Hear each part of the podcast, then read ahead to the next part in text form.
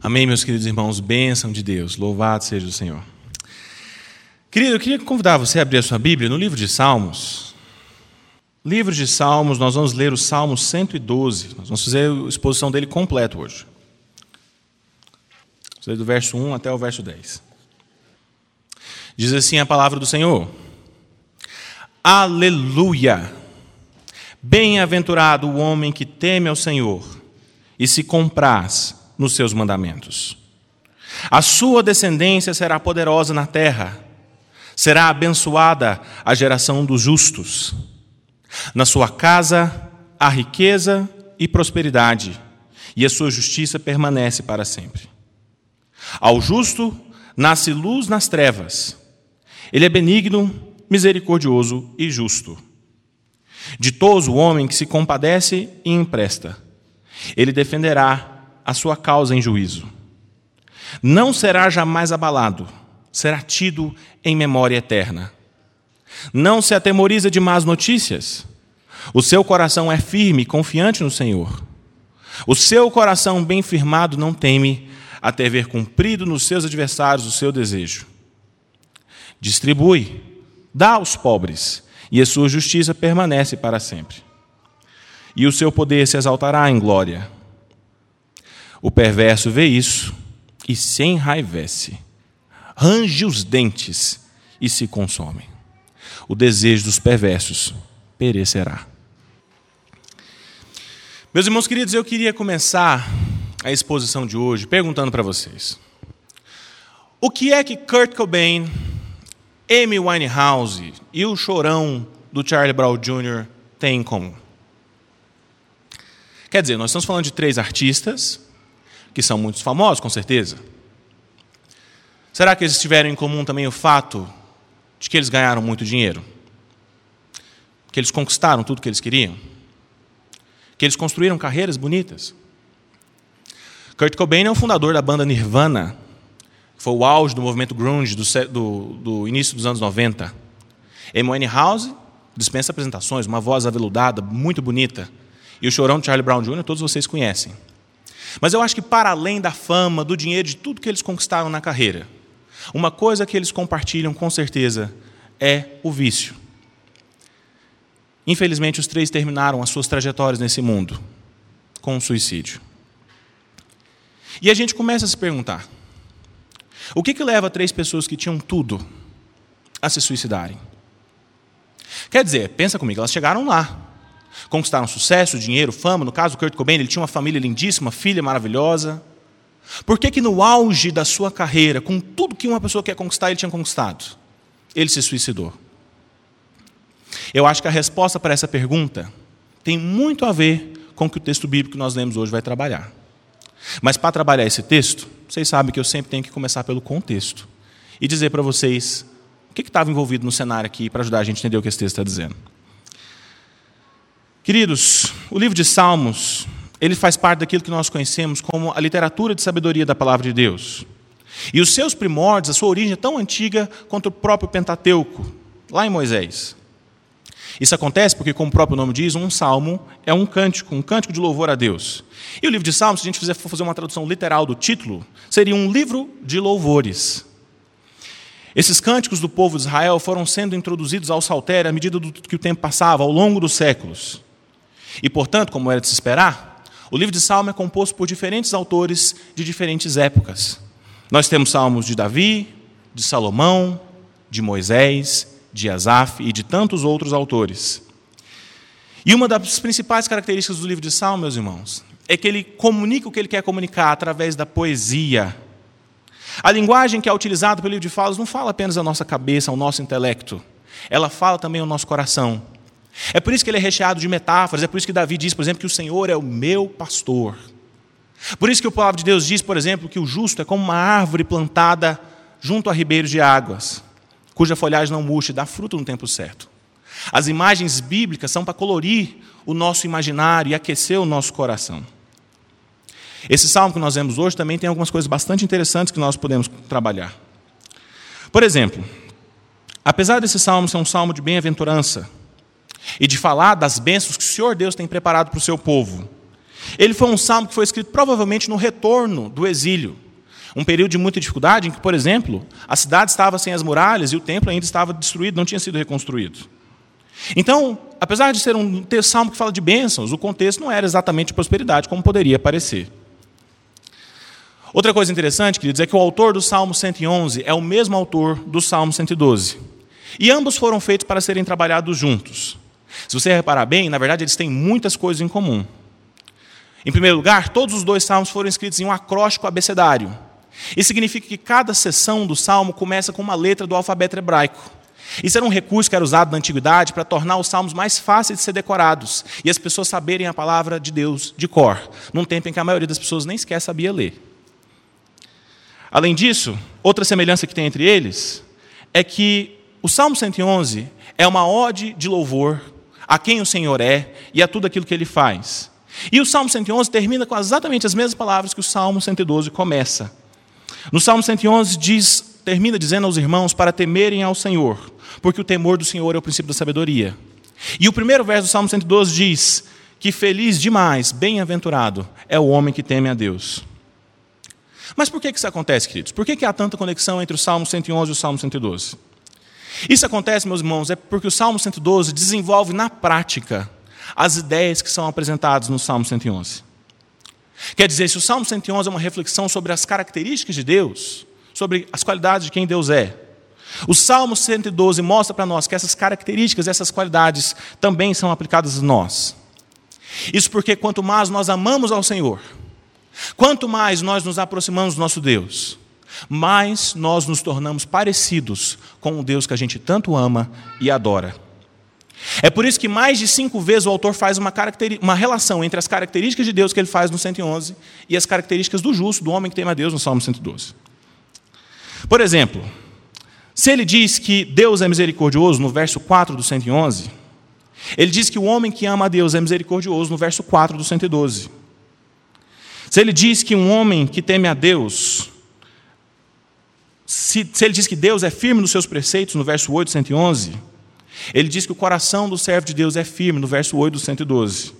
E assim por diante. Ele, inclusive, usa até as mesmas palavras em hebraico. Para o leitor original, isso daqui seria um texto em caixa alta, destacado, muito claro para eles entenderem. Então, meu propósito com a exposição de hoje, meus irmãos, com a palavra que nós vamos ouvir hoje, é mostrar que esse texto ensina para nós que existem apenas duas maneiras de se viver a vida. E de duas, uma. Ou você vive a sua vida na presença de Deus, ou você vive a sua vida como se Deus não existisse. Não existe outra alternativa. Só existem duas maneiras de viver a vida. Ou você vive a sua vida na presença de Deus, verso 1 até o verso 9. Ou você vive a sua vida como se Deus não existisse, verso 10.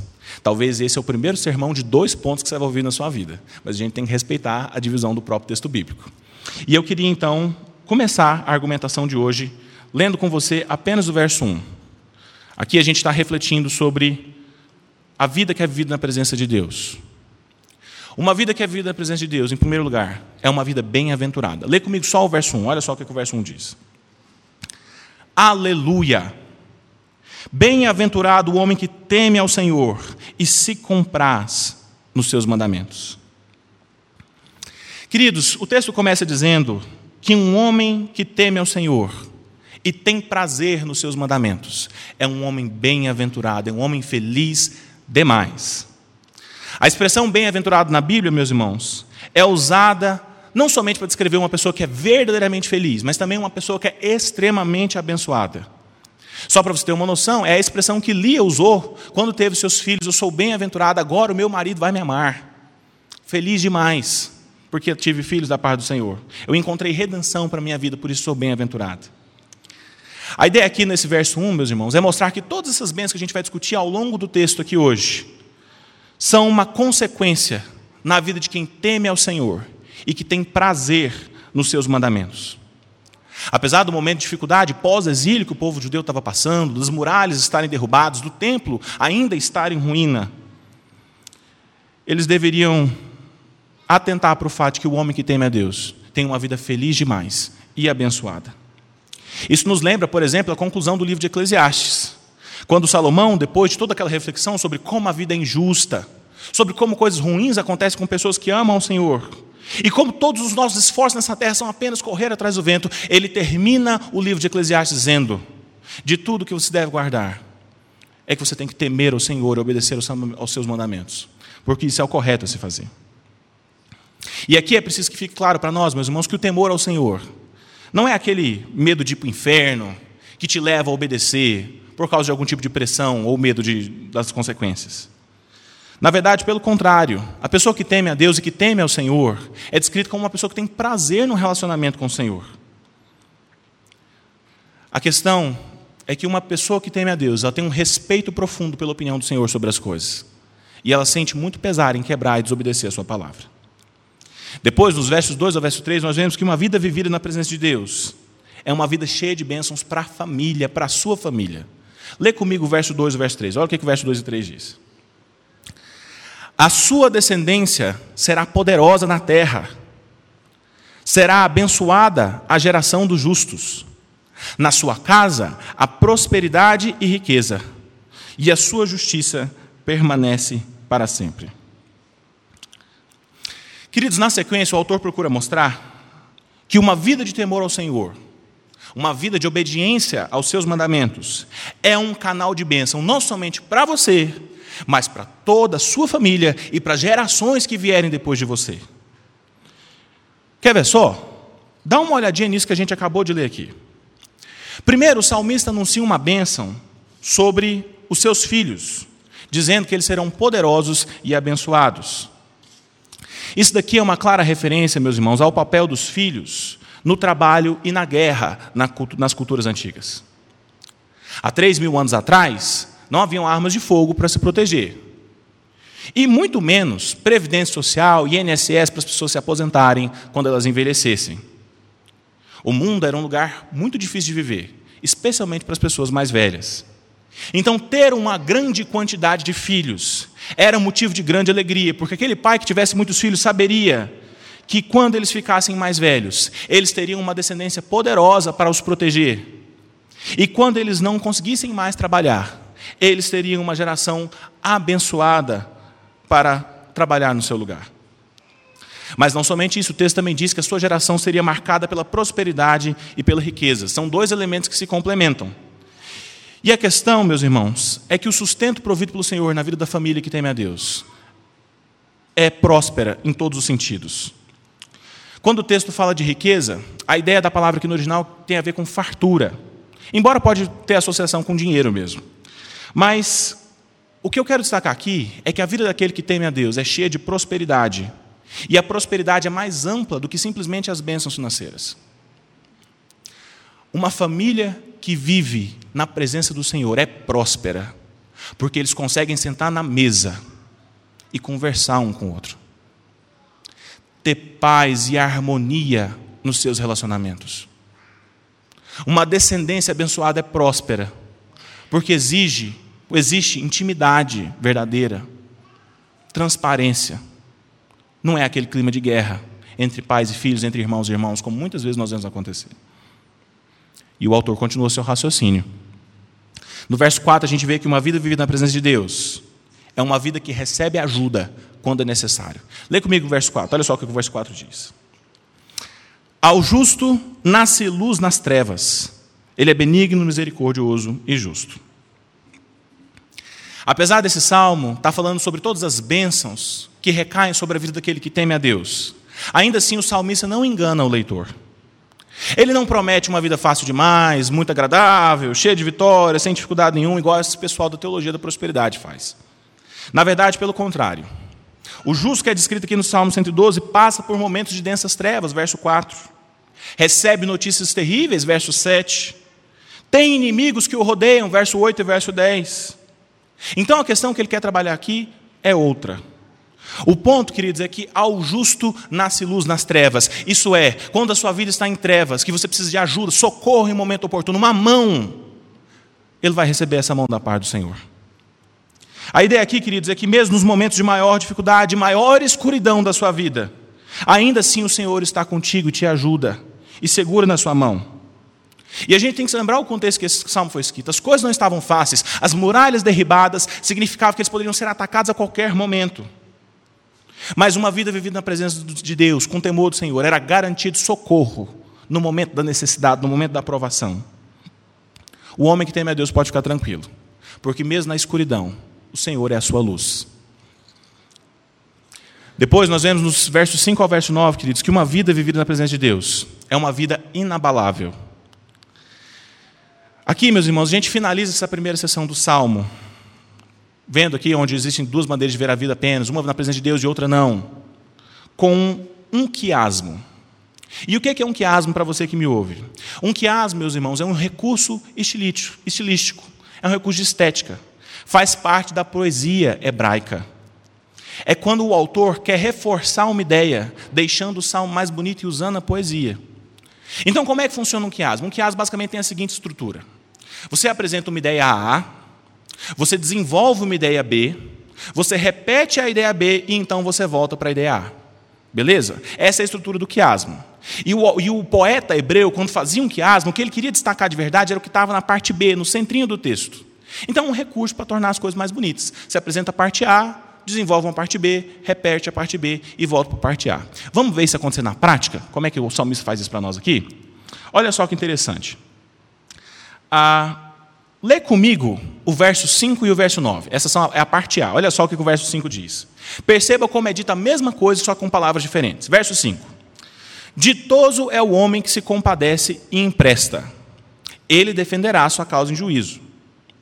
Agora olha o 9. Distribui, dá aos pobres, e a sua justiça permanece para sempre, e o seu poder se exaltará em glória. Mesma coisa, com palavras diferentes. Agora, leia comigo os versos 6, 7 e 8, que são a parte B do quiasmo, no centro. Aquilo que o autor de fato queria dar ênfase. É como se ele estivesse colocando aqui uma caixa alta, passando um marca-texto em cima dessa parte. Olha só o que, que o verso 6, 7 e 8 dizem. Diz assim o verso 6: Não será jamais abalado, será tido em memória eterna não se atemoriza, não tem medo de más notícias. O seu coração é firme e confiante no Senhor. O seu coração bem firmado não teme, até ver cumprido nos seus adversários o seu desejo. Meus irmãos, por que, que o autor usou esse recurso de estilo aqui? O que, que ele queria destacar? Qual a mensagem que ele queria passar? O recado que o autor quer passar aqui, meus irmãos, é que a vida de uma pessoa que teme a Deus não é marcada pelo apego ao dinheiro. Uma pessoa que teme a Deus se compadece, dá aos pobres, empresta, distribui. E esse desapego ao dinheiro, esse coração generoso, liberal, que oferta, é tem, isso tem consequências para a sua vida de alguma forma. E quais são essas consequências que ele apresenta aqui no Salmo? Em primeiro lugar, o salmista diz que ele defenderá a sua causa em juízo. Ou seja, ele será bem sucedido nos projetos que ele empreender, porque ele é um homem generoso. Ele não se apega ao dinheiro com questões mesquinhas. Depois ele diz que ele não será abalado, seu coração é firme, não se atemoriza. Ou seja, ele tem paz no seu coração. Ele não sofre com ansiedade, porque a sua confiança está no Senhor. Ele sabe que Deus faz o que é melhor para ele. E por último, a última característica desse homem que é generoso que oferta com generosidade, que é liberal nas suas ofertas, é que o seu poder será exaltado e lembrado para todos sempre. A melhor tradução para esse trecho aqui, na verdade, seria: a sua dignidade será tamanha, que ele será respeitado por todas as pessoas, mesmo depois da sua morte. São características da vida daquele que não é apegado ao dinheiro, que oferta com generosidade e abençoa as pessoas. Por último, meus irmãos, o verso 10, o último versículo desse salmo, fala de uma vida que é vivida como se Deus não existisse. E eu queria te convidar para ler esse último versículo conosco. O verso 10 diz o seguinte: O perverso vê isso, vê o que? A vida do crente, do homem que teme a Deus. O perverso vê isso e se enraivece, range os dentes e se consome. O desejo dos perversos perecerá. Queridos, a última maneira de se ver a vida, que é uma vida vivida como se Deus não existisse, é menos explorada pelo texto. É apenas um versículo, mas não nem por isso é menos importante. Assim como acontece no Salmo 1, onde o justo é comparado com uma árvore plantada à beira do rio, que frutifica mesmo no tempo da seca, e o ímpio é comparado com a palha que o vento dispersa, aqui também há uma comparação entre a vida do justo que teme a Deus e a vida do homem que vive como se Deus não existisse. E a primeira característica da vida do, da pessoa que vive como se Deus não existisse é que ele não se conforma com a vida do justo. Ele não consegue se alegrar com a prosperidade daquele que teme a Deus. Pelo contrário, ele vê a prosperidade do homem temente a Deus e range os dentes de ódio. Talvez a sua maior indignação seja porque tem tanta gente que teme a Deus, que está no nível dele, ou talvez até num nível inferior, economicamente, socialmente, mas tem uma vida tão mais próspera, tão mais feliz, e ele talvez tenha dificuldade de entender como que isso é possível. Isso de alguma forma pode consumir ele por dentro. Como é possível você às vezes não ter nada e ao mesmo tempo ainda assim ter tudo? A segunda coisa que o texto diz sobre o homem que não teme a Deus e que vive a sua vida como se Deus não existisse é que o seu desejo perecerá. E aqui, meus irmãos, quando eu estava preparando a pesquisa textual desse texto para fazer esse sermão, eu me deparei com uma palavra muito importante no hebraico que eu preciso trazê-la para vocês aqui. A palavra para desejo, aqui em hebraico, meus irmãos, tem a ver com a nossa trajetória de vida, tem a ver com a jornada que todos nós vamos cumprir. A palavra quer dizer literalmente uma profunda necessidade que não foi realizada. Ou seja, pense comigo por um instante. É uma necessidade muito grande, que dura muito tempo e que jamais é alcançada. Como é que a gente chama isso nas nossas, na nossa época, queridos? Como é que é o nome que a gente dá para isso? Como é que a gente chama quando alguém busca o tempo todo por alguma coisa que simplesmente não consegue encontrar? Busca em todos os lugares, busca de todas as formas, busca o tempo todo ao longo da sua vida, mas ainda assim não consegue encontrar. A gente chama isso na nossa época, meus irmãos, de vazio existencial. Vazio no coração, sentido para a vida. O homem que não teme a Deus e que vive a sua vida como se Deus não existisse, ele pode até prosperar na sua vida. Ele pode até conquistar muitas coisas: fama, dinheiro, sucesso, uma família, uma filha lindinha, igual uma filha lindinha, igual a do Kurt Cobain. Mas ainda assim, no fim, ele range seus dentes, porque ele se dá conta que a sua vida é vazia, sem significado. E todos os seus esforços por preencher esse vazio, por dar algum sentido para a sua vida, foi como beber a água do mar para quem tem sede. A pessoa bebe água do mar achando que ela vai matar a sua sede, mas quanto mais ela bebe, mais sede ela tem. Então ela troca e vai para o sexo, para a bebida, para o álcool, para as drogas, para a fama, e nada consegue preencher esse vazio dentro do seu coração. É um buraco do tamanho do mundo. Interessante como o justo que teme a Deus nem sequer tem que se preocupar com isso. Eu queria concluir a palavra de hoje, meus irmãos, dizendo o seguinte: Kurt Cobain, Amy Winehouse e Charlie Brown Jr. Eles têm, alguma, têm uma coisa em comum que vai além do vício nas drogas e de uma morte trágica. Certa vez, o comediante canadense Jim Carrey disse uma frase que me marcou muito. Ele disse o seguinte: Todos deveriam ser famosos, ricos e poderosos pelo menos uma vez na vida para que eles soubessem que não é essa a resposta. O que Kurt Cobain, Amy Winehouse e o Charlie Brown Jr. tinham em comum era um vazio muito grande dentro do peito. Uma sede por significado, por algo que desse sentido para a sua vida. E, infelizmente, isso daqui não é um problema só deles. Talvez você que está aqui hoje esteja lutando com a mesma dificuldade de vazio, de busca por sentido da sua história. Talvez você tenha se entregado a vários namorados diferentes, achando que o amor ia ser a cura para os problemas da sua vida. Às vezes você tem trabalhado, deixado seus filhos de lado. Às vezes você nem sequer conhece direito seus filhos, o tanto que você trabalha, porque o dinheiro, o poder, o trabalho se tornou uma maneira de preencher esse vazio. Mas quando você deita a cabeça no travesseiro, você sabe que ele continua lá.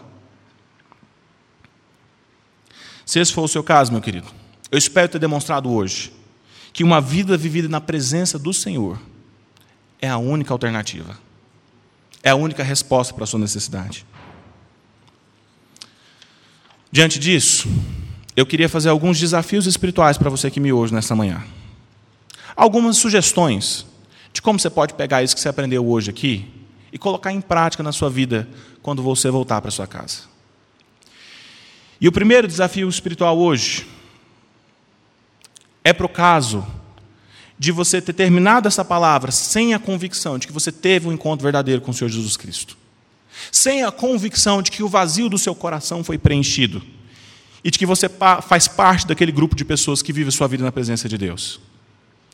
Se esse for o seu caso, meu irmão, entregue a sua vida para o Senhor Jesus. Meu irmão, você só tem uma chance de viver. E essa chance é agora. A palavra de Deus diz que está ordenado aos homens morrerem uma só vez, vindo depois disso ao juízo. Então você só tem uma única oportunidade. E eu tenho certeza que você já tentou preencher esse buraco no seu coração de todas as formas possíveis. Mas ainda quando você deita no travesseiro e tenta fingir que esse problema não existe, ele volta para te atormentar. Então, meu querido, eu queria te dizer que só existe uma maneira de você se livrar do seu problema de maneira definitiva.